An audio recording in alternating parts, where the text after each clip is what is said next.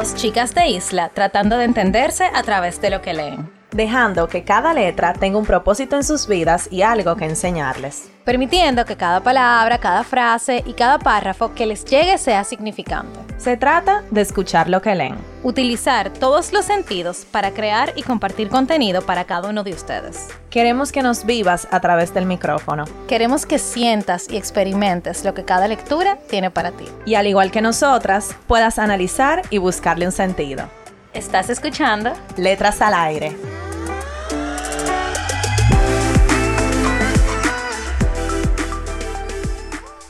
Hola a todos y todas, bienvenidos a otro viernes de Letras al Aire podcast. Están con sus hosts favoritas, Carol y Nicole. Y hoy tenemos a una invitada que nos recomendó Roxana Marte de Cuenta RD. Ella nos escribió para eh, entrevistar a esta autora que tenemos el placer de estar con ella hoy. Así que gracias Roxana por ponernos en contacto con Marcia, así se llama la autora del día de hoy. Ella se llama Marcia Castillo, pero ella no solamente es autora, ella es neuróloga, cuentista y poeta. Bueno, autora de poetas y cuentos y de poemas y cuentos y neuróloga. Bienvenida Marcia. Muchas gracias, gracias, gracias por estar aquí, gracias por permitirnos eh, llegar a través de la palabra a, su, a las personas que se contactan con ustedes. Es un privilegio. De verdad que para nosotras esta entrevista es eh, especial. Todas son especiales, pero tú además de ser escritora, eres, o sea, tienes una profesión y eres neuróloga. Entonces, lo primero que queremos es entender cómo, cómo pasa esta transición de la medicina a la escritura. O sea, ¿Cómo nace? ¿Cómo nace tu inspiración de escribir? Luego de que ya tú tienes una profesión que sabemos que los médicos, o sea, es una profesión muy demandante. Bueno, es una pregunta que aparentemente a, la persona le genera un poquito de escosor y te cuento que no pasa, generalmente coluden las dos cosas. Eh, de hecho, no es la, em, el padre de la cuentística moderna, Anton Chekhov era médico. Eh, en la historia universal muchos em, profesionales del área de la salud por ejemplo, Oliver Sacks, que era médico. Eh, se me ocurre ahora también citar a, don Ramón y Cajal, que, lo podemos ver por, por ahí, eh, padre de la histología y premio Nobel por la doctrina de la, de la neurona, fueron escritores, ensayistas, cuentistas. Eh, entonces yo no, yo no paso de ejercer a, escribir, yo escribo y ejerzo. Entonces digo como Chekhov, la medicina es, es, es mi esposa y la literatura es mi amante. Yo hago ambos ejercicios uno lo hago también con vocación, con la misma vocación y la misma devoción. Uno lo hago como un ministerio y el otro lo hago por placer. ¡Wow! Para quienes no saben, por eso Marcia hizo la referencia, estamos es en su grabando desde su estudio desde su casa, así que gracias por eh, recibirnos. Yo diría que este es el primer episodio que hacemos en casa de un invitado y se siente muy diferente. Así que gracias Marcia por este espacio, que por cierto muy lindo. Y Marcia, ¿de dónde nace tu inspiración de escribir? O sea, eh, ¿cómo tú empiezas en este proceso de escritura? Eh, tú dices que tú haces las dos profesiones, pero con el tema de escribir, o sea, ¿cómo nace tu, proceso creativo? ¿De dónde nace tú decir, ok, yo quiero escribir y quiero escribir literatura? Porque además de que nos estuviste comentando que escribes eh, temas médicos, también te dedicas a la literatura, que es muy diferente. Bueno, yo vengo de una casa de maestros, eh, mi madre es maestra, mis tíos fueron maestros, así que en mi casa se tenía mucha devoción por la palabra. Yo me declaro mm, contenida por la palabra, eh, abrazada por la palabra y, me acuno en ella. Eh, siento la belleza de las palabras en todo, no solamente al escribir, sino también al leer. Entonces siempre he tenido esa devoción por la palabra escrita, por la palabra leída, por las historias que se transmiten de generación en generación. Eh, en una, etapa temprana de mi vida escribía poemas así. Luego no, no puedo ponerme el sombrero de poeta porque me queda grande, pero, pero creo que la narrativa se me da un poquito bien porque escucho. Mi profesión se trata mucho de escuchar. La neurología eh, colinda mucho con la psiquiatría. De hecho, la neurología se encarga del soma, que es el cerebro, y la psiquiatría se encarga de la psiquis, que es la mente. Entonces, muchas de las historias que, las personas leen en, los cuentos inéditos y lo que ya están publicados, trata mucho de eso, de ahondar en la psiquis del ser humano, desde esa patria lejana de la infancia hasta la locura, el desamparo, la indefensión, eh, las personas, esos pequeños del reino, las personas que tienen limitaciones. Y yo trato un poco con ojo escrutor, eh, tratar de dibujar y a veces ficcionado también, claro está, eh, retratar con mi ojo, con, lo, que puedo, lo que puedo hacer, claro, con, yo soy una escritora neófita, dibujar eso y tratarlo de presentarla de una manera tal vez honesta. y bueno, de ahí viene de escuchar, de escuchar historias y ver esa intrahistoria del ser humano. Muy, muy interesante. Y yo tenía justamente esa pregunta de cómo tú, o sea, sí, en tus escritos tú mezclas eh, tu profesión de médico, de, neurología, con, la escritura, con la creatividad. Y ya nos dijiste que sí, que es parte. Entonces, eh, nosotras vimos que tú tienes un libro eh, llamado Solo voy por café. Solo voy por café, que es un libro de cuentos eh, cortos. Y quisiéramos saber si estos personajes tienen, o sea, tú, tú te inspiras en esas historias que tú escuchas desde eh, tu punto de vista médico o, o, es algo más creativo o ambas, o sea, de cómo entonces esa neuro, neurología se mezcla eh, directamente con tu escritura hay una mistura, yo diría, hay un, hay un cóctel. Por ejemplo, el primer cuento, que es uno de los cuentos que a las personas más les gusta, según me cuentan, que se llama Pastillas Mágicas, no es algo que, que yo vi, por ejemplo, en mi práctica diaria desde, desde mi oficina. Es algo que yo vi en, en, mi edificio. Y habla de un niño que está eh, eh, eh, siempre en el parqueo con la chaqueta de su papá, esperando al papá. Yo no sé qué pasa detrás de la puerta, yo me lo imagino y entonces Pastillas Mágicas habla como de ese niño que trata de asumir la adultez desde muy temprano. Eh, entonces yo imagino lo que pasa dentro de esa casa, eh, imagino el maltrato, imagino una mujer que, que esté esperando un esposo que no llega, que llega ebrio, una relación intramarital fracturada y todo eso yo lo retrato, pero no lo, no lo he visto en una consulta. También hay cuentos mm, que retratan, o, mejor dicho, recuentan cosas que me contaron en mi infancia yo soy de campo y entonces hay muchos cuentos también de ficción, eh, un poco de, la, de nuestra mitografía, galipotes, zánganos, permutaciones, transmutaciones, y, claro está, está en la historia que retratan la misma vida. Eh, por ejemplo, el Solo voy por café habla de eso, de la vida de una pareja a una persona que le amputan la pierna y, el momento más neurálgico es el momento donde la persona se despierta y en ese estado de delirio, del despertar de la anestesia, se da cuenta que le han, amputado la pierna y está buscando a su esposa y su esposa no está ahí, ha salido simplemente a buscar un café. Y en el momento que va a buscar el café, le empieza esa, esa, esa retaíla de pensamientos y ahora yo qué hago con mi vida amputada, mi futuro amputado, mi porvenir amputado y se devuelve con el vaso de café y el café va vacío, la mujer va vacío y cuando llega encuentra a este hombre en este estado de psicosis y nadie lo puede calmar, solo ella y entonces le dice, en un momento lo agarra, lo contiene fuertemente y le dice, solo fui por café. Por eso ese cuento se llama Solo voy por café. O sea que muchos cuentos solamente hablan de lo que pasa en la vida. Tú sabes que tú diciendo eso, eh, nosotras leímos una autora que ella decía que para ella contar las historias, se estaba sentada en un café, por ejemplo, y veía a una muchacha y como ella no conocía a la persona y esa persona quizá le llamaba la atención, ella lo que hacía era que se imaginaba a esa muchacha y ella creaba una historia a partir de eso, que es más o menos lo que te pasó a ti con ese personaje. Y nos gustaría saber qué otros personajes tú tienes en tus cuentos, así que tú digas, estos personajes han sido eh, mis favoritos o me han marcado por tal razón y que lo, nos lo puedas dar a conocer aquí para que nuestros oyentes sepan y conozcan un poco más de tu historia. Bueno, el mismo Anton Chekhov, eh, que eh, eh, don Juan Bosch decía que aprendió a escribir cuento leyendo a Chekhov, decía que tú para escribir el cuento es como empezar con el botón de la camisa y al partir, a partir del botón de la camisa crear la camisa. Entonces, escribir un cuento es como así, empezar desde esa idea y a partir de esa idea empezar a construir, estructurar el cuento. Eso hacen los grandes cuentistas, que no me considero yo.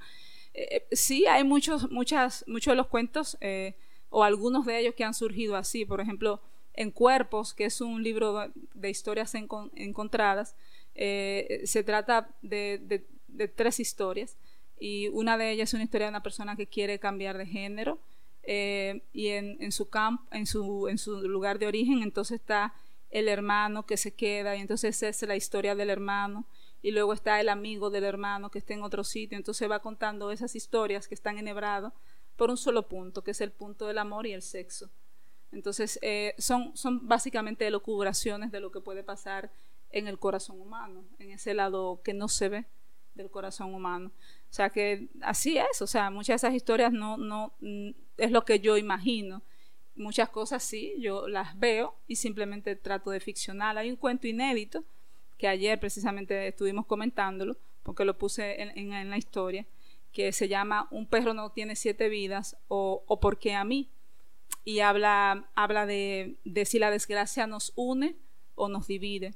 Entonces es un hombre, eh, ahí yo, me, yo, yo, soy yo que estoy narrando yo me convierto en un boyerista de ellos. Yo estoy desde mi, desde mi balcón y el señor sale con, los, con la bolsa de excremento del perro y el perro a pasearlo. El perro se llama Rufus. Y entonces en el momento que él sale, la mujer sale detrás de él porque el hombre le ha sido infiel. Y entonces en un momento ella le dice, y es que yo no soy suficiente para ti. Entonces él le dice, no, es que yo no soy suficiente para ti. Entonces ahí empiezan en una discusión. Entonces él le dice, yo me voy. Entonces ella le dice, no, yo me voy y tú te quedas. Y ella él le dice, neurótica. Y él le dice, y tú loco. Entonces ahí el perro se le suelta y, viene un, señor borracho en un motor y el, perro va detrás del motor y escucha a un gato y el perro atropella el perro. Y entonces ahí el, el perro es como el hijo de ellos dos porque es la única criatura que los une.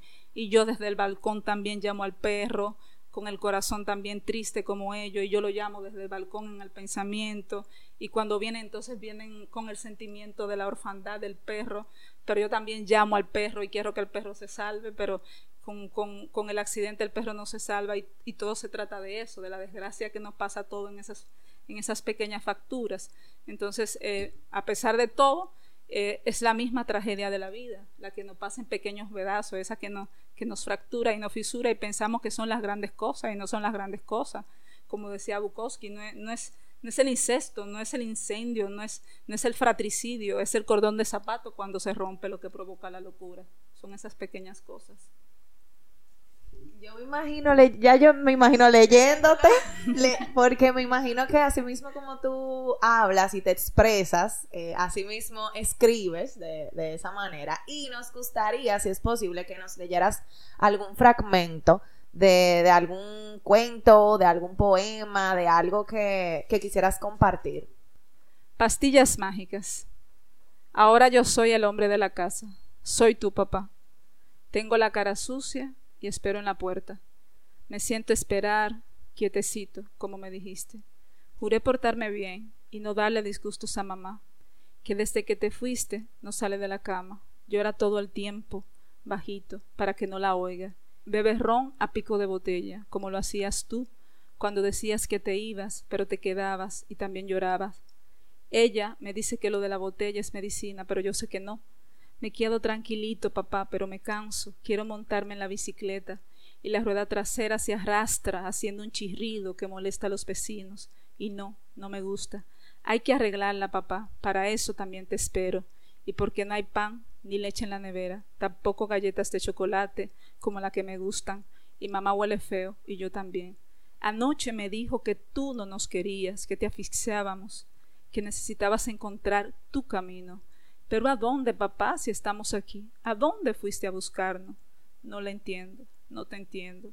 Pero cuando te fuiste me besaste igual que la noche que mamá se trancó en el baño con el ojo morado y se atragantó con unas pastillas que yo no debía tocar, pero que seguro eran mágicas, porque al otro día nos llevaste a pasear y le diste flores a mamá y se besaban como en el retrato de la sala que luego también rompiste. Dijiste que volverías, que ahora yo era el hombre de la casa. Me puse tus zapatos, tu chaqueta, y le di medicina a mamá, que no es medicina, lo sé, pero funciona igual. Prefiero verla dormir que verla llorar. Y me encargaste cuidarla, papá, y yo la cuido. Mañana viene la abuela, cuando ella viene nunca es bueno. Significa que algo aquí no marcha bien. Pero no te preocupes, papá, ya es de noche y mamá duerme. Se bebió todo el ron que le di, el remedio, y muchas pastillas mágicas para que encuentres tu camino hacia casa, para que nos volvamos tu camino. Papá, aquí te espero, sentado, quietecito como me lo pediste, con tu chaqueta puesta. Wow, o sea, yo no pude parar de mirarte tú leyéndolo porque se nota incluso hasta la pasión con la que tú lo cuentas. Y otra pregunta que tenemos para hacerte con relación a tus... Eh, no, espérate, tenemos que hacer una actividad antes de la... una dinámica. Una dinámica que siempre hacemos. o sea, Marcia nos miró como que, ¿qué? Ok.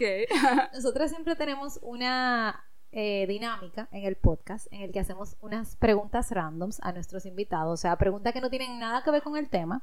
Y bueno, te toca a ti. Ok. Entonces, eh, dale, Carlos.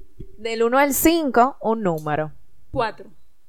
Según tú, ¿qué hace que alguien sea un héroe?